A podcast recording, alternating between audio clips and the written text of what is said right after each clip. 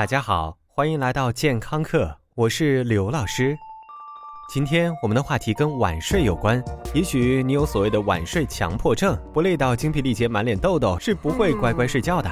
也许你不幸烧高香，找到一份日夜颠倒、需要上晚班的工作。哎，这位公子啊，我一看就知道您是外地来的，一看就知道您是位达官贵人呀。总之就是不能好好睡觉了。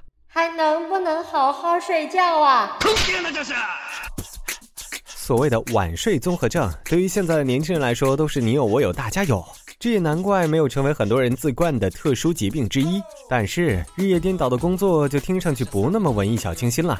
作为一个曾经早上五点上班或者晚上十二点下班的媒体民工刘老师来说，深知你们的痛苦。真的，简直是一份辛苦到没有朋友也没有老婆的工作，好不好？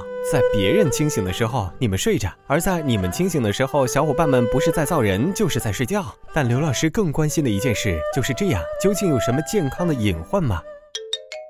老师，我会不会变成《指环王》里那个常年不见太阳的咕噜呢？呃，常年不见太阳，倒不会变黑，而是会变白，而且有可能会像块木耳。关于上夜班究竟伤不伤身体，又有多伤身体？我们可以分两部分来看。首先是生理方面，我们之所以会觉得有困意，是因为大脑会在夜晚分泌褪黑素，用人话说就是脑白金，和很多人当保健品吃的一种激素。褪黑素会让大脑产生倦意，但当你要上通宵晚班的时候，褪黑素必须改时段来。但是褪黑素又不是快递哥哥，想什么时候来就什么时候来。褪黑素更像是大姨妈，你不想它来，基本也不行。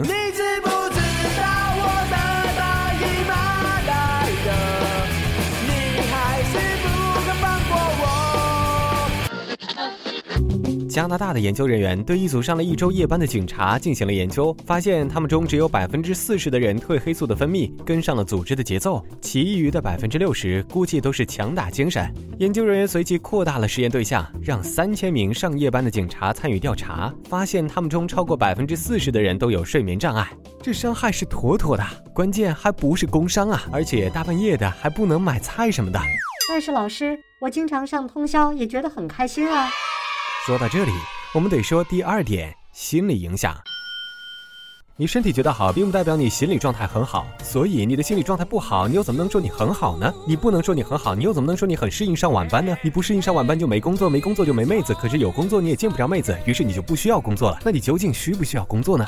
需不需要呢？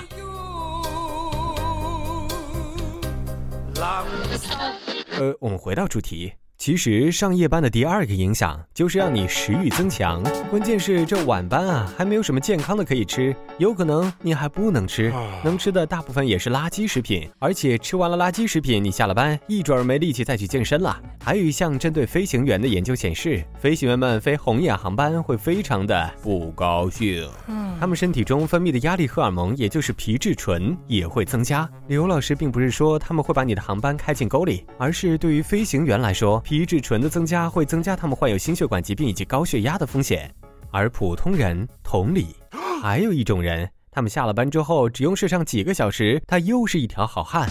也许你觉得这很值得骄傲，也许你觉得这是你年轻的见证，但事实上这是一种非常危险的生活方式，因为这种人患乳腺癌的几率非常的高。综上所述，你不上班也就没有妹子。虽然你上晚班，有可能是为邻居的阿强创造机会，但是有总比没有强吧？那我们究竟如何调整自己，才能让自己在晚班怪中脱颖而出呢？方法其实很简单，虽然你的生物钟异于常人，但是仍然要保持健康的饮食，同时在清醒的时候保持足够的运动，也是让晚班同学看起来像人的关键呐。所以，为了妹子，向前进，向前进，战士的责任重。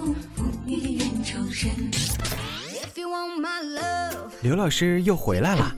除了化作你家 WiFi 流量之外，刘老师还可以存在于以下地点：微信平台搜索“健康课”的全拼，官方讨论群九四四零八零七八，以及百度贴吧。回见喽。